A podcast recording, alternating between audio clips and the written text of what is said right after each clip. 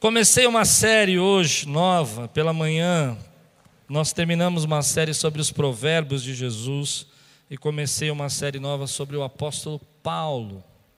Primeira mensagem pela manhã falamos sobre a conversão. Como é bonito a conversão do apóstolo Paulo, a maneira como ele se entrega a Jesus, a maneira como ele recebe o Senhor. E se você não ouviu, eu queria desafiar você durante a semana a reservar um tempinho e lá no YouTube Geralmente amanhã já está cortada a mensagem, você vai lá, escuta rapidinho a mensagem para você acompanhar. Minha ideia é estudar a vida do apóstolo Paulo por mais três semanas.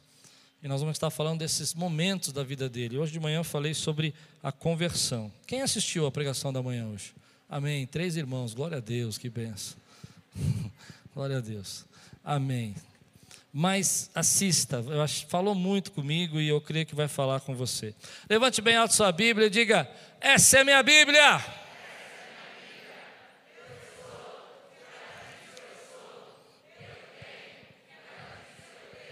E eu posso. Deixarei a palavra de Deus entrar. Aleluia. Glória a Deus. Atos capítulo 9, versículos 7 a 19. Atos 9, 7 a 19.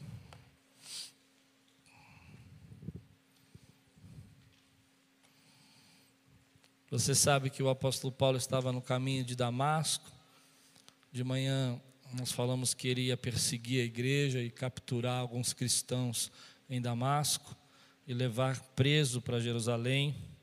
E de repente no caminho ele viu uma grande luz que envolveu e uma voz que dizia: Saulo, Saulo, por que me persegues? Então ele, caindo de joelhos, perguntou: Quem és tu? Ele disse: Eu sou Jesus, a quem você persegue. Ele ficou cego. E a gente está exatamente nesse momento onde que, versículo 9, capítulo 7, diz assim: Os homens que viajavam com Saulo pararam emudecidos ouviam a voz, mas não viam ninguém. Saulo levantou-se do chão e, abrindo os olhos, não conseguia ver nada. E os homens o levaram pela mão até Damasco. Por três dias ele esteve cego. Não comeu nem bebeu. Em Damasco havia um discípulo chamado Ananias. O Senhor o chamou numa visão.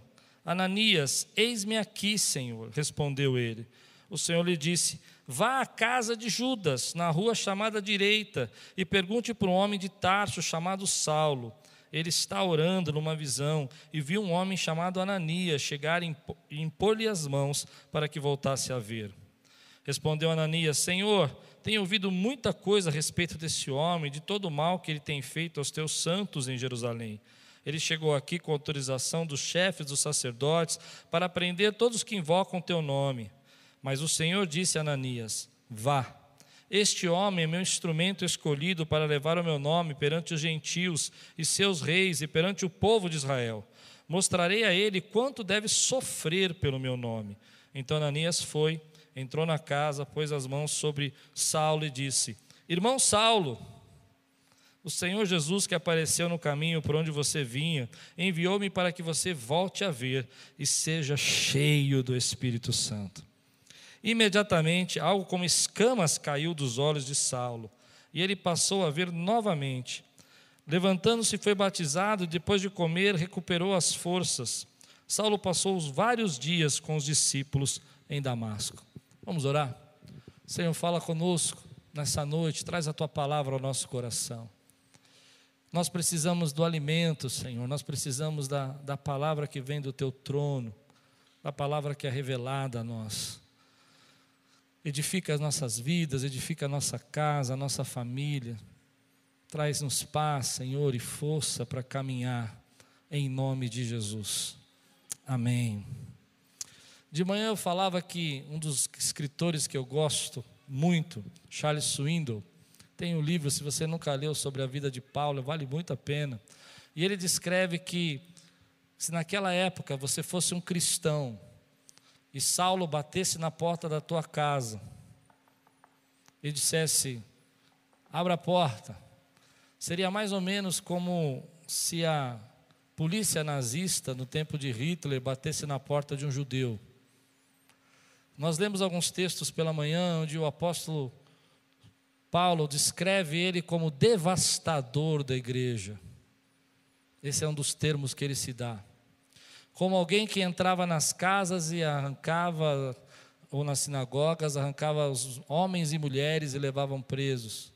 E quando eles eram é, condenados à morte, ele dava o voto para a morte.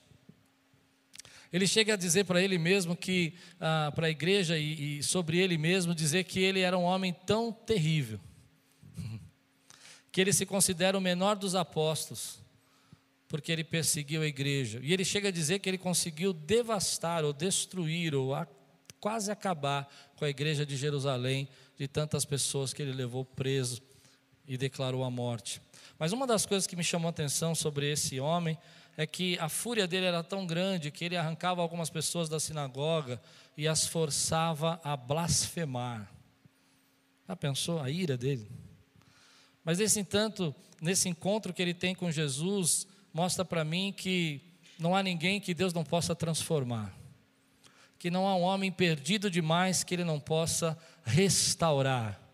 Que não importa o quanto você está no fundo do poço, o quanto que você acha que você desceu, o quanto que você acha que você está oprimido, perdido, ele tem poder para transformar a tua vida. E conversão é isso, gente. Conversão é transformação.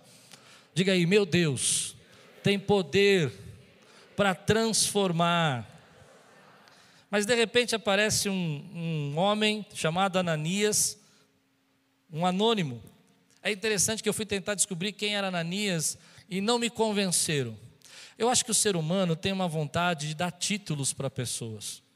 Então, depois de muito tempo, colocaram o nome de Ananias como bispo da igreja da Macedônia, ou perdão, da, de Damasco. E é interessante que é, ninguém chegou a uma conclusão se ele era o bispo ou não, mas deram um título para ele. Porque na nossa cabeça é muito difícil imaginar que alguém possa usar uma pessoa como Ananias, que ninguém sabe de onde veio, nem para onde vai, quem é esse homem, de onde ele surgiu. A Bíblia não conta a história dele, não conta o que ele fez depois disso, nem conta o que ele fez antes. E imaginar que Deus possa usar uma pessoa dessa maneira, de uma forma tão poderosa, para fazer algo na vida como ele fez na vida do apóstolo Saulo. Mas aqui está a chave da minha mensagem. Deus ainda usa pessoas anônimas. Deus ainda usa pessoas que você não pode imaginar. E quando eu comecei a estudar a vida de Ananias, eu comecei a pensar pessoas que foram importantes na minha vida, que você nunca vai conhecer, que não são famosas, que não têm muitos nomes, que talvez você nunca vai se encontrar com elas, e você começa a perceber o quanto Deus usou a vida delas para fazer você chegar aqui. E também comecei a pensar nas pessoas anônimas que nós não conhecemos, que fazem o reino de Deus expandir, que fazem a palavra de Deus acontecer, que vão cuidar das nossas crianças crianças, que vão ensinar os nossos adultos, que vão, que vão levar a cesta básica para quem precisa e tem fome, gente que talvez você não saiba o nome, porque Deus ainda continua usando pessoas anônimas, pessoas que não são conhecidas para a glória dele. E eu queria dizer para você que ainda que você acha que não é conhecido, que você acha que as pessoas não sabem o que você faz, existe um Deus que sabe o que você faz, existe um Deus que sabe o quanto você o ama e o quanto você está disposto a viver e sofrer pelo nome dele. Você pode dizer amém por isso, meu irmão? E eu louvo a Deus por essas pessoas pessoas anônimas que chegaram na minha vida, que eu não conhecia, mas que pararam do meu lado e disseram: Ei, tem uma palavra de Deus para você. Eu me lembro uma vez, quando eu estava numa fase muito revoltada na minha vida, muito fora da igreja, um adolescente meio perdido, e uma pessoa parou para mim assim, disse assim: Eu quero falar com você, Klaus, venha cá. E eu não lembro o nome daquela mulher, eu não sei quem ela é, e ela olhou para mim e falou: Tem uma palavra para você que você não vai gostar. E eu disse: Pode falar revoltado, garotão, adolescente, aquele menino que não quer ouvir nada da parte de Deus, já sabe que eu tô, como é. E ela disse: Eu tenho uma coisa de Deus para falar para você. Ah, de Deus, de Deus, de Deus, tudo é Deus, tudo é Deus, vocês têm Deus em tudo, toda hora é Deus. E ela disse: Você tem um cajado na sua mão. E eu disse: Cajado? Que cajado? Ah, já virei Moisés agora? Rebelde, rebelde, cajado. Aí eu fui tentar entender o que era cajado. Liguei para o meu pai falei, pai, que negócio, uma mulher parou lá na igreja, me chamou e falou, você tem um cajado. A mulher, não sei o que quer dizer esse negócio, meu pai, cajado, filho. Falei, é, o que é cajado de que? Pastor. Não. É, não. Uma mulher anônima que disse para mim, de uma maneira muito especial, que eu estava negando um chamado que Deus tinha para minha vida. Eu tenho certeza que enquanto eu estou pregando, você está lembrando de gente que esbarrou na tua vida, que falou do amor de Deus, que pregou a graça dele, que mostrou. Meu querido, eu quero desafiar você ser essa pessoa na vida de alguém. Eu quero desafiar você ser aquele que Deus pode usar, independente se você vai ter likes ou não vai ter, independente se as pessoas vão te acompanhar no Instagram ou não. Você é alguém que foi chamado por Deus para fazer a diferença você faz parte do reino de Deus. Ô oh, glória! Eu fico espantado com isso, porque ah, nós vivemos um momento hoje que nós não entendemos que nós pisamos. Eu não sei se a palavra correta seria essa, mas é, me permita dizer o que eu sinto. Nós pisamos no sangue de heróis. Quem consegue entender o que eu estou pregando? Gente que se entregou para que você pudesse sentar aqui e ter uma Bíblia na mão. Gente que abandonou família, abandonou casa, abandonou situação, status, atravessou o país, num tempo quando não tinha penicilina, num tempo quando não tinha é, ambulatório, num tempo quando não tinha é, hospital, e fez isso para que você recebesse a salvação. Mas me irrita, sabe? Me irrita esse evangelho onde que a gente não entende que, que Deus tem esses anônimos e nós achamos que nós chegamos aqui, que não houve luta, não houve batalha para chegar aqui. Houve luta, querido. Gente morreu. Amém? Gente se entregou. Gente abandonou tudo por causa dele. E eu, eu fico espantado como Deus é generoso conosco, que não nos pede às vezes para abandonar tudo, mas a gente às vezes não consegue. Hum, tem cristão aqui hoje? A gente não consegue, às vezes, ligar o celular para ouvir o que ele tem para falar para nós. Eu falo, Deus, que tipo de geração a gente é? Mas eu quero aqui despertar você, porque na pandemia eu vi muita gente anônima se levantando e falando assim: Pastor, o que, que precisa? Conta comigo. A igreja está fechada, mas nós estamos vivos. E gente ligou para você, e gente fez liga, e gente trabalhou, e gente atendeu você psicologicamente e não ganhou nada, fez oração por você, clamou pela tua vida, intercedeu, porque tem gente que entende, querido, que o Evangelho também depende de nós. Diga comigo: Deus pode me usar.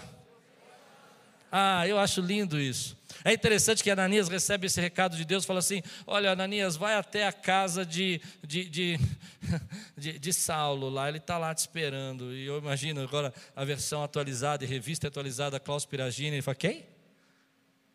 Não, que, quem? O senhor falou Saulo, não conheço. Não conheço nenhum irmão chamado Saulo. Porque ele vai dizer: Senhor, esse homem, ele perseguiu os cristãos, ele vai ter uma conversa com Deus. Eu acho lindo isso. Ele vai, vai dizer para Deus: Deus, olha, o senhor sabe que ele estava matando gente, não é melhor deixar ele cego? Vamos, vamos pensar assim: cego fica mais difícil ele matar alguém. Deixa ele do jeito que ele está. Dá de ele voltar a ver e começar a destruir a igreja. E aqui está uma coisa que eu fiquei pensando, uma pergunta que eu fiz no texto. Deus pode pedir alguma coisa para você? Eu acredito que quando o nosso relacionamento amadurece com Deus, quando o nosso relacionamento ainda é superficial, é um relacionamento, sabe, venho aqui porque Deus vai me dar, é um é relacionamento que ainda não amadureceu. Mas quando você amadurece, ei, eu estou pregando para alguém aqui, será que tem uns dez irmãos aqui que podem me ajudar a pregar hoje? Eu amei esse texto, querido. Eu não sei se vocês vão gostar quanto eu, mas eu amei. Porque eu vejo uma geração que pergunta para Deus: Deus, o que o Senhor pode fazer por mim? Eu não falo de vocês, não, eu falo de mim. Eu não preciso acusar, não preciso apontar o dedo para você, aponto para mim. Deus, o que o Senhor pode fazer por mim? O Senhor pode me abençoar, o Senhor pode fazer minha vida ficar mais confortável. Mas quando você amadurece seu relacionamento com Deus, Ele chega para você um dia e fala assim: Ei, posso te pedir uma coisa? Eu quero que você seja a resposta da oração de alguém. Tem um camarada orando lá. E ele chama Saulo. E você sabe que ele é terrível. E eu estou pedindo para você ir lá. Eu acredito que o relacionamento maduro com Deus deixa de ser algo que nós só pedimos para Deus fazer por nós e nós começamos a perguntar para Deus: o que, que eu posso fazer, Senhor? O que, que eu posso fazer para levar a tua graça? Que, que eu posso fazer para levar a tua paz para a vida de alguém? E eu sempre disse isso aqui na igreja, quem faz o DNA e quem, quem assiste aqui as minhas pregações, talvez se lembre que eu falo muito isso. Nós somos a resposta da oração de alguém. E eu achei lindo isso, porque Saulo está orando, e a resposta da oração de Saulo é um camarada desconhecido, que a gente não sabe a história, e que ele chama Ananias, e ele vai ser a resposta da oração de Saulo. E é bonito, porque ele entra naquela casa, ele entra naquele, naquele lugar onde Saulo está, eu fico imaginando a minha visão, né? É, novamente, a minha visão atualizada e revista, Klaus Piragini, ele entra lá, ele bate na porta e fala: Olá abrem a porta para ele, ele fala: Tudo bem, é, preciso falar com Saulo. E aí Saulo vem, não enxergando nada. E ele diz: Irmão Saulo. Eu não preciso pregar isso, gente. O que, que aconteceu? O que, que aconteceu? Ele se encheu de graça, de compaixão e disse: Esse é o último dia da tua vida que você vai viver cego, enganado, porque eu cheguei aqui em nome de Jesus para que você fosse transformado. Meu querido, se tem uma coisa que arde meu coração é que nós temos que ser uma igreja temos que ser uma igreja que é a resposta da oração de alguém. Alguém está orando por socorro e Deus vai levantar a tua vida. Talvez você não fique famoso, talvez as pessoas não te curtam no, no Instagram, mas você vai ser a resposta da oração de alguém. Meu querido irmão, muitas vezes nós não percebemos que Deus dessa intimidade vai chegando para você e fala assim: Ei, eu posso te usar, eu abençoei você financeiramente, mas eu posso usar os seus recursos que eu dei a você. Você diz: Como é que é? Senhor, agora não dá porque eu tenho que investir aqui, eu tenho que. É, acho que melhor não. Uau! De manhã eu preguei uma frase que eu digo assim: Senhor, nos faz sensíveis para ouvir a Sua voz e corajosos para te obedecer. Porque às vezes nos falta coragem para obedecer. A gente ouve, mas não tem coragem de fazer o que Deus manda. Deus fala, vá. E a gente fala, hum, acho que não é bem assim. Mas é interessante que quando ele chega lá, esse milagre acontece, as escamas caem dos olhos, e, e eu fico imaginando a graça de Deus. E ele fala assim: Eu vim aqui para orar por você, para que você seja cheio. Chega cheio. Tem gente aqui que vai ser cheio do Espírito Santo hoje. Você veio aqui, querido, e essa igreja vai ser a resposta da tua oração. Você nunca mais vai procurar outro lugar, porque você vai ser cheio do Espírito Santo. Para mim é isso ser igreja. Uma vez um amigo me ligou, querido, lá, lá dos Estados Unidos, não era o apóstolo, outro amigo. E ele falou assim: Eu preciso falar com você. E, e eu disse: Quero te fazer uma pergunta. Ele é ministro de louvor e tudo. Ele falou: Por que, que a gente faz o que a gente faz? Por que, que a gente se dedica, a gente se entrega, e as pessoas falam mal da gente, e as pessoas criticam, e as pessoas nos ofendem? Eu fiquei quieto e fiquei pensando e deixei ele conversar e contar algumas experiências difíceis que estavam acontecendo no ministério, coisas que ele tinha se sentido ofendido, traído. Eu disse: Bom, a minha vida entrou em paz quando eu entendia que eu não faço isso pelas pessoas apenas, mas eu faço isso porque Deus me chamou mas faço porque eu sou a resposta de oração de alguém. E Ananias é vital. Diga aí você, eu, eu sou vital para o reino de Deus. Você já imaginou se Ananias não fosse? Você já imaginou se Ananias não obedecesse? Eu, talvez Deus usasse outra pessoa, eu não sei. Ou talvez ninguém tivesse coragem de ir. Mas eu acredito que Deus pediu isso a Ananias porque ele sabia que Ananias iria.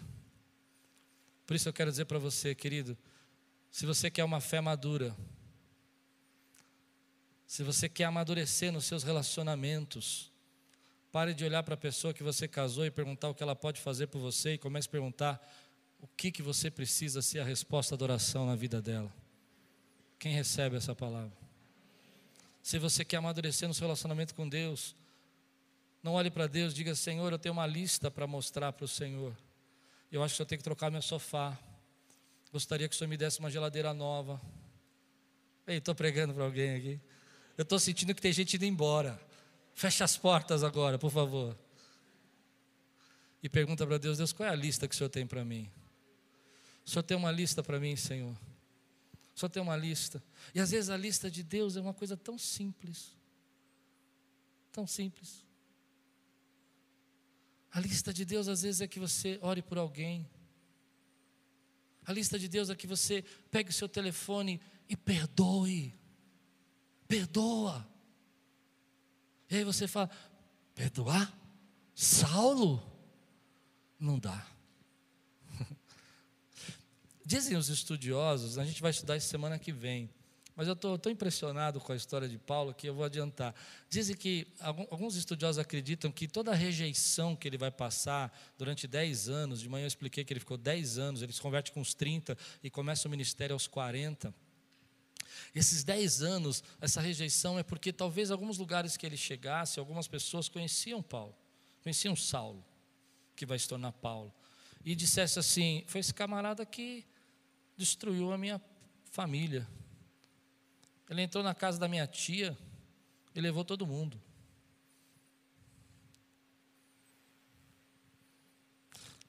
Deus tem uma lista às vezes para nós. E quando eu amadureço, quando o Evangelho amadurece dentro de mim, eu começo a me preocupar com a lista que Deus tem, ao invés de preocupar com a minha lista. Mas é interessante que quando eu me preocupo com a lista de Deus, Deus começa a suprir as minhas necessidades segundo as suas riquezas em glória. Tem muita gente que nunca vai amadurecer. Você quer conhecer pessoas que nunca amadureceram, vão ficando mais, mais com mais idade, mais velhas, mas a atitude é a mesma. Sempre que chega perto de alguém, ela se pergunta o que, que essa pessoa pode fazer por mim, e depois que esgota tudo que a pessoa pode fazer por ela, ela procura outra pessoa. Mas quando você amadurece, Deixa eu explicar um pouco melhor sobre isso. Imagine uma criança, você, você que tem mais ou menos aí mais de 20 anos, 25 anos, você vai entender. Até o ponto que, bom, alguns não nessa geração, porque dizem que o amadurecimento nessa geração está chegando a 35. Né? 35.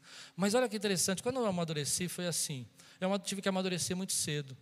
Porque eu cheguei um dia na minha casa, meus irmãos casaram, minha mãe morava comigo e ela tinha muitas enfermidades. E minha mãe trouxe um caderninho um caderninho de conta e falou: a partir de agora você tem que cuidar da casa. Eu não tenho condição. E quando você é criança, isso parece um elogio, né? Uau, minha mãe trouxe o dinheiro para mim. Mas quando eu comecei a perceber que as contas não batiam e que eu tinha que tirar do meu bolso, eu tinha que colocar na minha casa, tinha que pedir às vezes dinheiro para o meu pai para suprir alguma coisa, eu fui amadurecendo. E você amadurece quando você entende que você chegou numa fase que você não pode só receber, mas você precisa dar. É nessa hora que você pega o seu filho no colo e você fala assim: Bom, agora eu entendo que eu sou pai, e se eu sou pai, eu preciso cuidar. Você amadureceu. Nessa hora que você casa e você fala assim: Eu sou a esposa, e esse camarada que eu casei aqui é o meu marido. Eu casei muito cedo. É eu casei com 21 anos. É meu, minha esposa. E você fala, eu tenho que amar e cuidar dela. Eu amadureci. Pois bem, Deus está chamando você para ter um relacionamento maduro com Ele. E aí, querido, abre-se uma dimensão. Uma dimensão de milagres, de curas, mas também de lutas e de perseguições. Mas uma coisa eu vou falar para você: você está fazendo parte do reino de Deus. Quem recebe essa palavra hoje aqui, meu querido? Então, Ananias vai, vai obedecer, mas é interessante que ele fica em conflito. Ele começa a dizer assim: Ah, Senhor, será? Olha o que ele diz aqui no versículo 13 e 14. Ele diz assim: Respondeu Ananias. Eu acho incrível, leia comigo: Senhor, tenho ouvido muita coisa. Tenho ouvido muita coisa a respeito desse homem, de todo o mal que ele tem feito aos teus santos em Jerusalém. Ele chegou aqui com autorização dos chefes dos sacerdotes para prender todos os que invocam o teu nome. E aí vem no meu coração: Deus algumas vezes vai fazer pedidos inusitados para você. Pedidos inusitados. Deixa eu fazer uma pesquisa aqui na minha pregação, sou muito curioso. Você já recebeu algum pedido inusitado de Deus que você falou, meu Deus? Esse ano eu recebi um. Ir para a Índia. Ir para a Índia foi um pedido inusitado. Eu estava lendo meu diário de oração do ano passado e eu estava escrevendo, Senhor, eu devo ir nesse negócio. Estava escrito no meu diário de oração. E, mas foi tão. Eu realizei um sonho ali, sabe, pastora? Porque ver a igreja perseguida, do lado da igreja perseguida, não em livros, não em revistas, não em, em internet, mas você está lá e você vê como aqueles homens sofrem pelo Evangelho, me fez pensar assim: meu Deus, eu não sou nada. Eu não sou nada. Eu não sou nada. Deus já pediu alguma coisa inusitada para você? Ele pode pedir. Ele pode pedir, por exemplo, que você acorde agora e você sabe que alguém da sua família está precisando de ajuda e você leve lá algo para eles. Ou você vai dizer, ela merece. Ele merece. Está sempre enrolado essa família. Uhul. Alguém veio no culto hoje? Eu vou orar essa semana para Deus pedir uma coisa inusitada para você. Para que você se levante de forma anônima e diga assim: Eis-me aqui, Senhor. E aí é interessante, eu vou, vou, correr um pouco. É interessante que no versículo 15, 16: Mas o Senhor disse a Ananias: Vá. Diga comigo, simplesmente. Já falaram. Simplesmente às vezes eu sou uma pessoa assim que gosta de ficar pensando muito, raciocinando muito. Gosto de ficar pensando se vai dar certo, como é que vai ser. A Lupe fala que eu penso demais. Eu fico lá horas e horas, às vezes trancado no escritório, imaginando como é que vai ser o final disso. Mas isso é bom e é ruim, porque às vezes eu, eu travo. Você já travou de pensar demais? Então eu aprendi uma coisa: Geralmente, quando eu começo a pensar demais e não chego a conclusão nenhuma e não sei o que fazer, simplesmente vai. Porque você começa às vezes a travar e você começa a pensar que, que as coisas não, não deveriam acontecer, o medo começa a entrar no teu coração e você começa a pensar que você vai ter problema se você for. Eu costumo dizer para mim, só vai. Outro dia me chamaram para resolver uma situação, eu fiquei muito nervoso com aquilo, muito preocupado, e eu estava me trocando e pensando se eu devia ir ou não e veio uma palavra no meu coração: só vai. Só vai. Só vai porque Deus já preparou o caminho para você, só vai porque Deus já sabe o que Ele vai fazer do outro lado, só vai porque você não tem todas as respostas, mas Deus tem a resposta que você não sabe, só vai porque Deus vai te usar para ser a resposta de, oração de alguém. Tem muita gente, querido, que por causa de pensar tanto e ficar raciocinando tanto, não vai. E aí vem a, a, a parte que me chama a atenção, no versículo, é, versículo 17, diz assim: Então Ananias foi. Não é engraçado a Bíblia dizer vá, e aí no outro versículo, então Ananias foi. Porque às vezes a gente recebe uma palavra de Deus, e Deus fala vai, mas a gente não vai. E aí a história seria escrita assim: então Ananias não foi. Eu fiquei pensando em momentos que Deus falou para mim em minha vida, vai. E eu falei, e eu não fui. E eu não fui. Me lembrei de um momento aqui na igreja que nós passamos 10 anos patinando e tentando resolver problemas porque na minha experiência com Deus, eu não sei se é assim com você, Deus não fica falando dez coisas para você, Ele fala vai, você não vai, Ele para ali. Entende o que eu quero dizer? Não é assim com você? Até que você vai. e quando você vai, Ele fala o que tem que falar depois para você. E é interessante como a gente às vezes não vai. E eu fiquei me lembrando de momentos da minha vida que Deus falou para mim, vai, e eu não fui. Que se tivesse que escrever a história, diz assim: então eu chamei Klaus e falei, Klaus, vai, e ele disse, não foi. Ele não foi. Ele não foi em alguns momentos quando Deus chamou para ele chegar pertinho dele e orar na madrugada, ele não foi. Hum. Ele não foi quando ele disse assim: Eu quero trazer um renovo para a tua vida, e ele ficou mais preocupado com outras coisas, ele não foi. E quantas vezes a nossa vida fica parada porque Deus fala para você, vai, e você fica pensando, e você fica racionalizando, você fica dizendo que você não sabe, você fica dizendo, olha, aquela pessoa não merece, você começa a achar desculpas, você começa a indagar com Deus e dizer, Deus, olha, esse homem é um perseguidor, simplesmente vá. Se Deus está mandando você a águas profundas, vá. Se Ele está mandando você lançar a rede de novo, vá. Se Ele está mandando você perdoar, se entregar, se derramar, vá. Simplesmente vá. Mas eu quero chamar a tua atenção a momentos da tua vida que Deus falou para você, você sabia o que era, pelo menos comigo, Deus falou muito comigo nesse, nesse final de semana através disso. Você lembra daquela época que você ficou enrolado? Eu falei, sim, Deus, eu lembro. Não foi. Você não foi. Você não foi. E às vezes você perde a maior oportunidade de ver o milagre de Deus, de ver a transformação que Deus tem para a tua vida, porque você não vai. E você fica esperando que Deus traga uma outra situação, um outro momento, uma outra oportunidade. E você não vai. No meu caso, eu fiquei pensando em momentos que Deus falou comigo sobre, por exemplo, pregação. Eu me lembro uma vez que Deus falou para mim procurar uma pessoa e eu não fui. Eu não fui. E foi dando todas as desculpas e todos os motivos para não ir. Até um dia que encontrei a pessoa e nós estávamos almoçando, ela falou: Por que você nunca me procurou? Uau! Eu, ah, é, é, foi. não, é que. É, só vai. Eu não sei o que Deus está tocando no teu coração nesse tempo, querido, mas uma coisa que eu aprendi na minha vida é quando eu não tenho todas as respostas, mas eu tenho certeza que Deus está falando para mim, o que eu tenho que fazer, eu simplesmente vou e deixa ele resolver lá. Deixa ele fazer o que ele tem que fazer.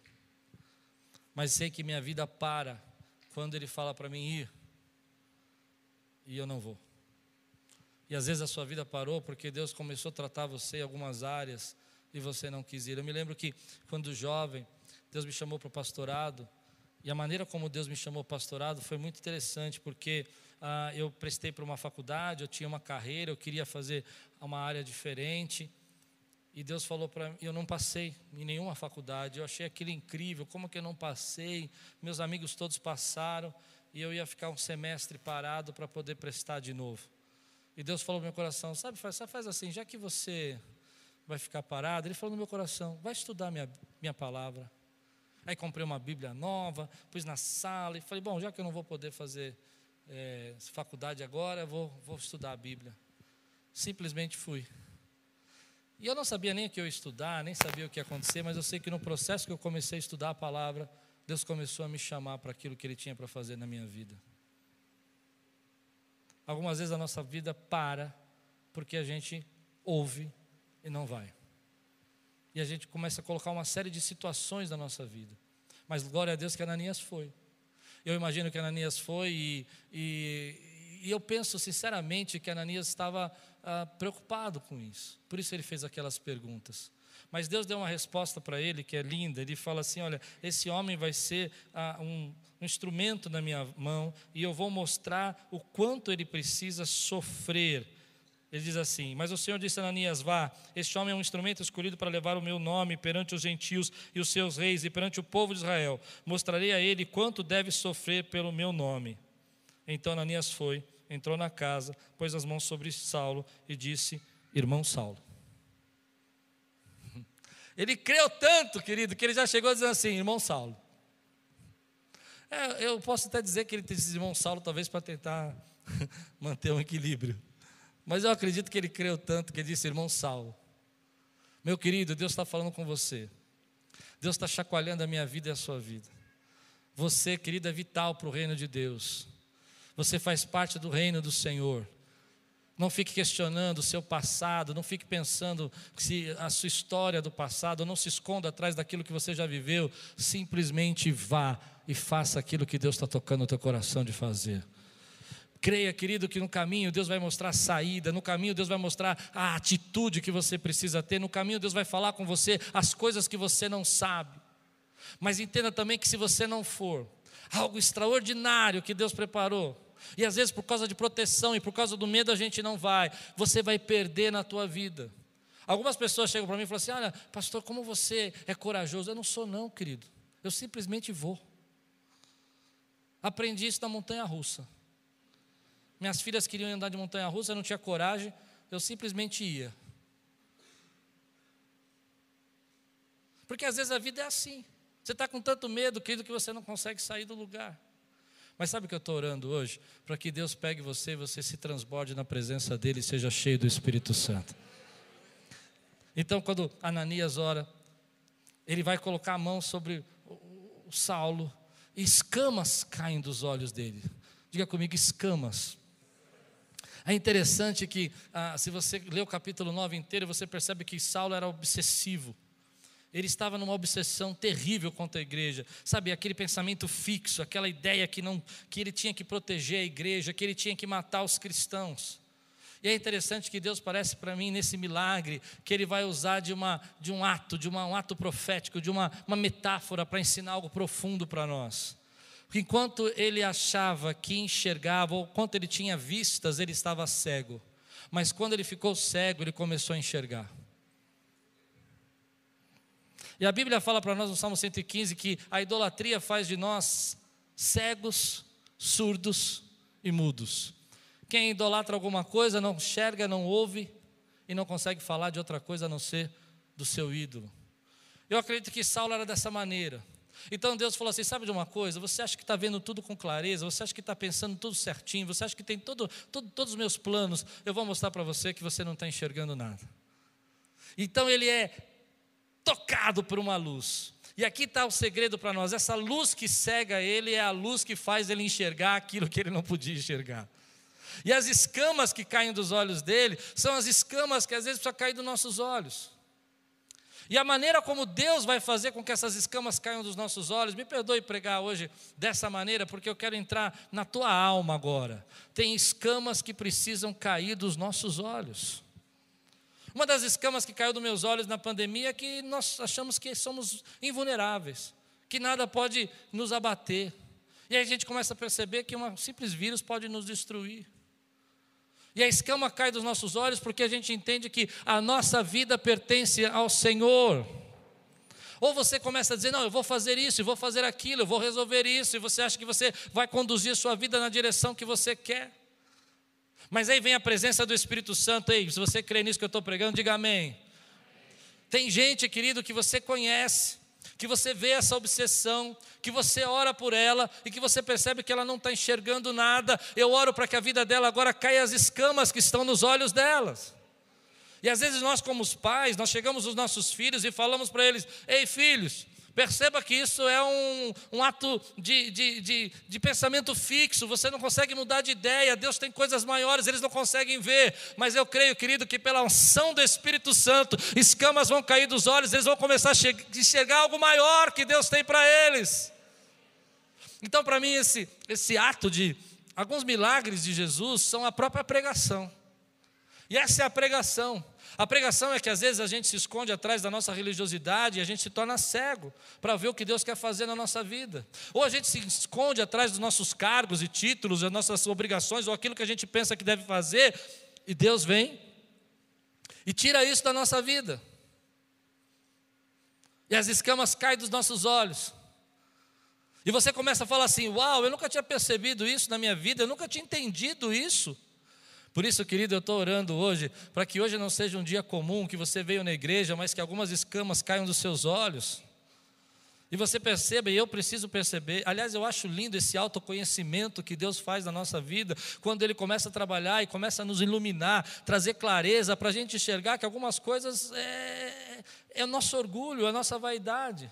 Aliás, Paulo vai entender isso, de manhã eu preguei sobre isso, ele vai, ele vai assumir toda a culpa, ele não vai mentir, ele não vai dizer, não, eu achava, eu pensava, alguém me enganou, ele vai dizer, eu fiz isso.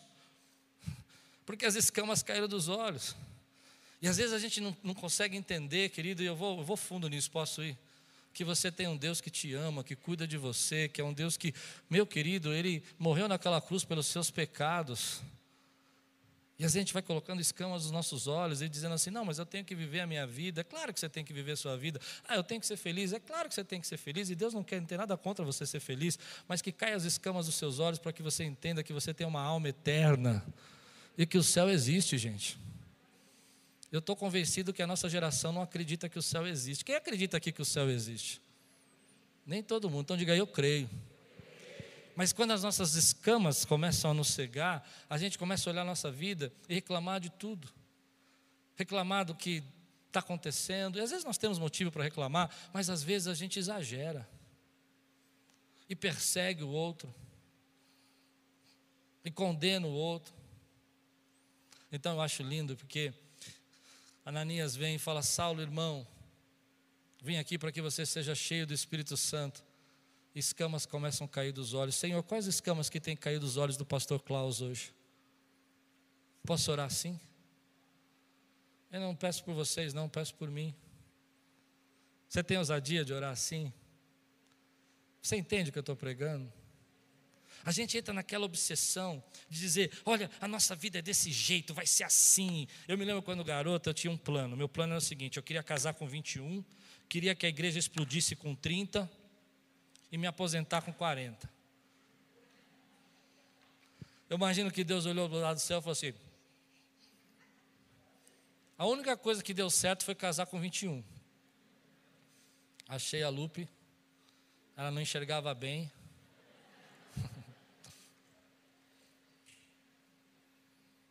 Mas no decorrer da minha vida, escamas foram caindo nos meus olhos. E sabe o que eu me apaixonei por Jesus? De entender que Ele ama uma pessoa como eu. Você ama Jesus, querido? quando a gente se enche do Espírito Santo. Eu não estou dizendo que a gente não tem que correr atrás da nossa vida. Vocês estão entendendo o que eu estou pregando, né, gente? Mas escamas começam a cair dos nossos olhos e a gente começa a entender, querido, que a vida é muito mais. Que a vida é muito mais, querido, do que correr atrás dos nossos bens ou da nossa felicidade. Às vezes a escama precisa cair dos nossos olhos dentro da nossa casa. Quantas vezes eu já reclamei, eu já vi pessoas reclamarem, e aí você começa a ver, eu não quero ser piega, sabe? Eu não quero ser muito depressivo nessa mensagem, mas gente que vive, querido, em extrema pobreza, e a gente reclamando. Você já viu gente reclamando? Como a gente diz aí, né? Na, de barriga cheia, a pessoa reclamando. As escamas caem dos olhos quando você entende a misericórdia, a graça de Deus na tua vida. E aí você, para justificar a nossa condição financeira, a gente olha e fala assim: ah, mas eu me preparei. Eu me... Será? Será que não foi graça de Deus que te permitiu chegar onde você chegou? E aí você volta para casa. Desculpa, eu não sei se eu estou sendo é, é, é, muito piegas, mas você volta para casa e dá um abraço na tua família, e come aquela pizza de, sei lá, de quanto que deu para comprar, não importa, e diz: obrigado, Senhor porque o Senhor abençoa a minha casa. Obrigado, Senhor, porque eu estou vivo e posso te adorar. Obrigado, Senhor, porque o Senhor me salvou. Obrigado, Senhor, porque o Senhor me deu os filhos lindos. Obrigado, Senhor, porque eu tenho uma igreja maravilhosa. Mas quando a gente está cheio de escama nos nossos olhos, a gente, como o apóstolo Paulo, é cheio de arrogância. Acha que está fazendo serviço para Deus, matando o próximo acha que Deus pensa como a gente pensa. Você já pensou que Deus não pensa exatamente como você pensa de tudo? E que você vai ficar surpreso de pensar que Deus pensa algumas coisas que você não pensa? Não é verdade? Ei, que lindo é quando a gente é maleável na mão do Senhor. Eu não sei se eu estou pregando para alguém, eu estou pregando para mim hoje, mas eu estou pregando. Se só for para mim, me perdoe, eu tenho crédito, tá? Amém? Mas que lindo é você ver quando a escama cai dos seus olhos, você fala: Meu Deus, o que, que eu estava fazendo?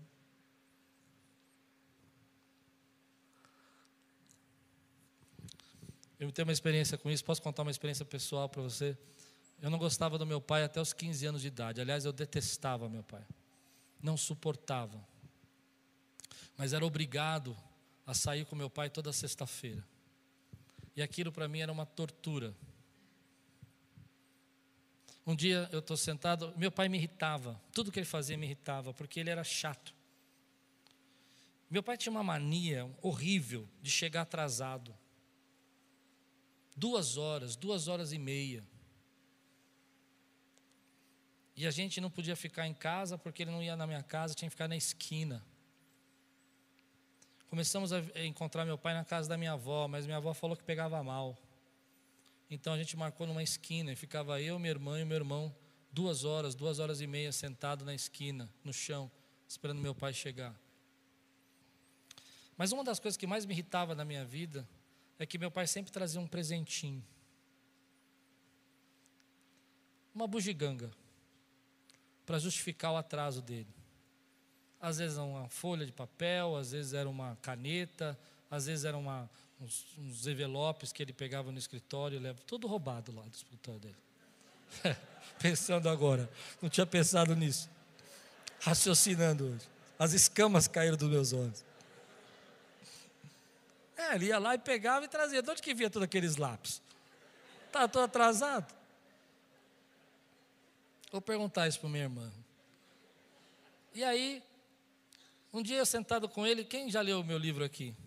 Eu conto essa história no livro. Ele conta para mim que quando ele era criança, ele ganhou uma máquina de, de, ele queria comprar uma máquina de fotografia, ele era, tinha 12 anos de idade, começou a trabalhar numa farmácia, a fazer entrega. Quem já leu o livro já contei essa história. E, e, e ele começou a ganhar gorjetas para fazer entrega. Ele vai juntando, vai juntando, vai juntando, vai juntando.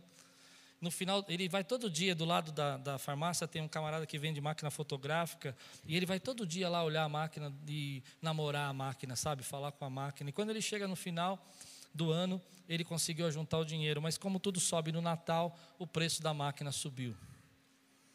E meu pai ficou muito triste porque ele não tinha o dinheiro. Mas de tanto que ele foi naquela loja, de tanto que ele ia lá falar da máquina, o dono da loja falou: Vem aqui, quanto você tem? Ele falou: Tenho dinheiro antigo, dinheiro do preço antigo. Ele falou: Então tá bom. E o dono da loja, cheio de compaixão, deu a máquina para ele, deu um filme para ele, colocou na câmera e ele voltou para casa todo feliz e chegou em casa e falou: Olha, olha o que eu comprei. E o padrasto dele então pega aquela câmera e fala assim: O quê? Você estava roubando a sua mãe? E joga no chão, pisa na câmera e destrói. E não deu tempo nem dele explicar que aquilo eram as gorjetas que ele recebia. Meu pai me conta isso, e a partir daquele dia, minhas escamas caíram dos olhos. E quando ele trazia todas aquelas bugigangas, foi nossa, sensacional, pai. Porque eu entendi que meu pai estava querendo comunicar para mim que ele não tinha recebido algo que ele queria me dar. E que amar para ele era entregar alguma coisa. As escamas caem dos nossos olhos assim. Quando você começa a enxergar que o outro tem uma experiência. Você recebe essa palavra na tua vida? Que o outro tem sentimentos. Que você para de olhar só para si e começa a olhar o que Deus está fazendo na vida do outro. Deus está fazendo na sua casa. Que a tua esposa sofre. Hum, tem alguém aqui esfregando comigo aqui? Que às vezes você sofre, que o teu marido sofre. E você não percebe, as escamas precisam cair dos olhos, querido. E aí essa é uma ação para mim profunda do Espírito Santo. Toda vez que você vai orar, toda vez que você se encontra com Ele, toda vez que você se derrama no altar, algumas escamas vão cair dos seus olhos. Algumas escamas vão cair dos seus olhos. Não tem como você encontrar a luz não tem como você se encontrar com o Espírito Santo e você não tem um autoconhecimento a seu respeito e perceber que algumas escamas vão cair dos seus olhos. Mas tem uma notícia. Parece doloroso enxergar essa verdade, parece doloroso enxergar que toda aquela minha rebeldia com meu pai era porque eu não estava entendendo o que ele queria mostrar para mim sobre o amor. E depois que eu entendi isso, nós nunca mais brigamos. Nos demos bem até a morte dele. Tem um brinco que foi o filho preferido dele porque as minhas escamas, não a dele. Ele não mudou, ele continuou trazendo bugigangos. Vocês lembram daquela pulseirinha SOS que punha nas crianças para as crianças não se perder? Eu tinha umas 10 daquela. Eu não sei onde ele arrumava aquilo. Eu tinha uma gaveta cheia daquilo. Cada três meses ele aparecia, ó, põe aí, ó, escreve o endereço aí para você não se perder.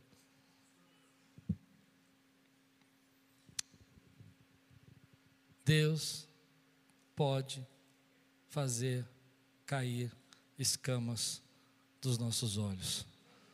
Mas também, quando você deixa essas escamas, eu vou terminar assim, você passa por um processo de evolução, de crescimento. O touro bravo que é o apóstolo Paulo, o touro nervoso que ele é, vai se tornar um homem maleável na mão de Deus. Aquele homem furioso, cheio de ira, violento, vai se tornar um homem que vai se sujeitar a toda a vontade de Deus. Essa é a ação do Espírito Santo. Deus transforma a vida das pessoas. Deus transforma as suas vidas.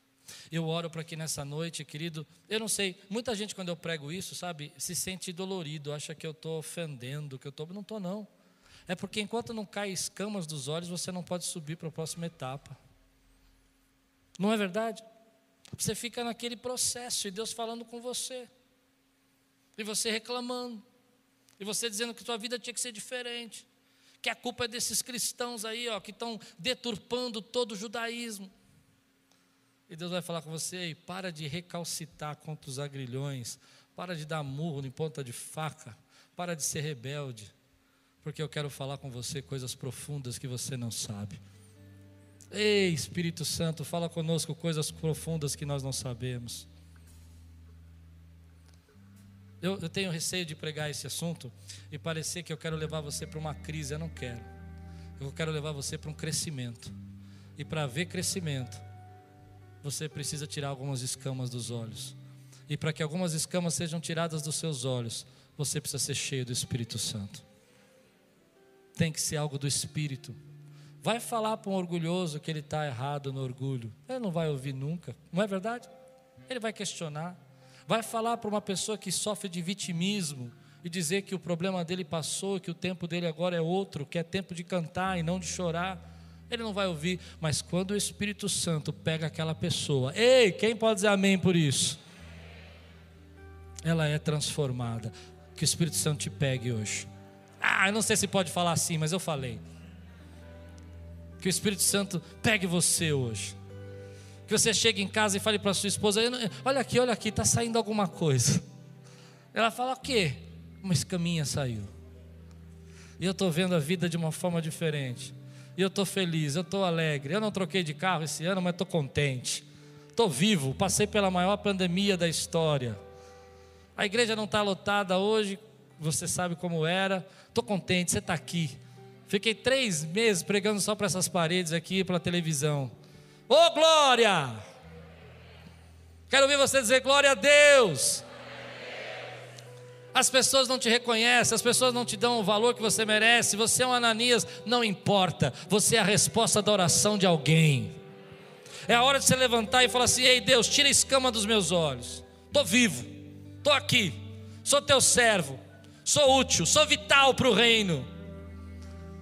Não quero apenas dizer que, ah, tá bom, tem que ir, eu vou obedecer o que o Senhor tem para a minha vida. Pode me falar, pode pedir, porque eu não quero apenas ter superficialidade no relacionamento, eu quero ser íntimo. E para ser íntimo, quando você é íntimo com alguém, você pede. Quem consegue entender? Quando você é íntimo de alguém, você tem coragem de pedir. Eu vou na sua casa, se eu não sou íntimo, eu não peço nada, nem água, porque eu não tenho intimidade. Ainda se eu vou pedir, eu assim, por favor, será que não seria incômodo? Porque eu não tenho intimidade, mas só sou íntimo, eu falo assim, ei, o que tem para comer aí? Não é assim? O que, que tem? O que, que vocês jantaram? Não é desse jeito? Você é íntimo, eu quero ser íntimo. Se você quer ser íntimo e você é íntimo, diga eu sou íntimo. Então pode pedir, Senhor. Aleluia. As escamas caem dos nossos olhos e Deus começa a mostrar para nós. Eu já contei esse testemunho aqui num dia que eu estava muito bravo com a Lupe. Ela não quis deixar eu pregar numa igreja. E eu estava numa, numa sequência de pregações e pregações, e pregando fora, e saindo, e fazendo, e trabalhando. E ela não queria. Naquele dia ela falou assim: hoje você não vai a lugar nenhum, nós vamos ficar em casa, nós vamos descansar. Amanhã, né? Porque era noite isso. No dia seguinte eu ia pregar fora. E aí eu fechei a porta do meu carro, falei, a porta do meu quarto dobrei o joelho e falei: Deus, essa mulher que o Senhor me deu, está me impedindo de fazer a obra. Vidas iam ser salvas lá e eu não vou estar.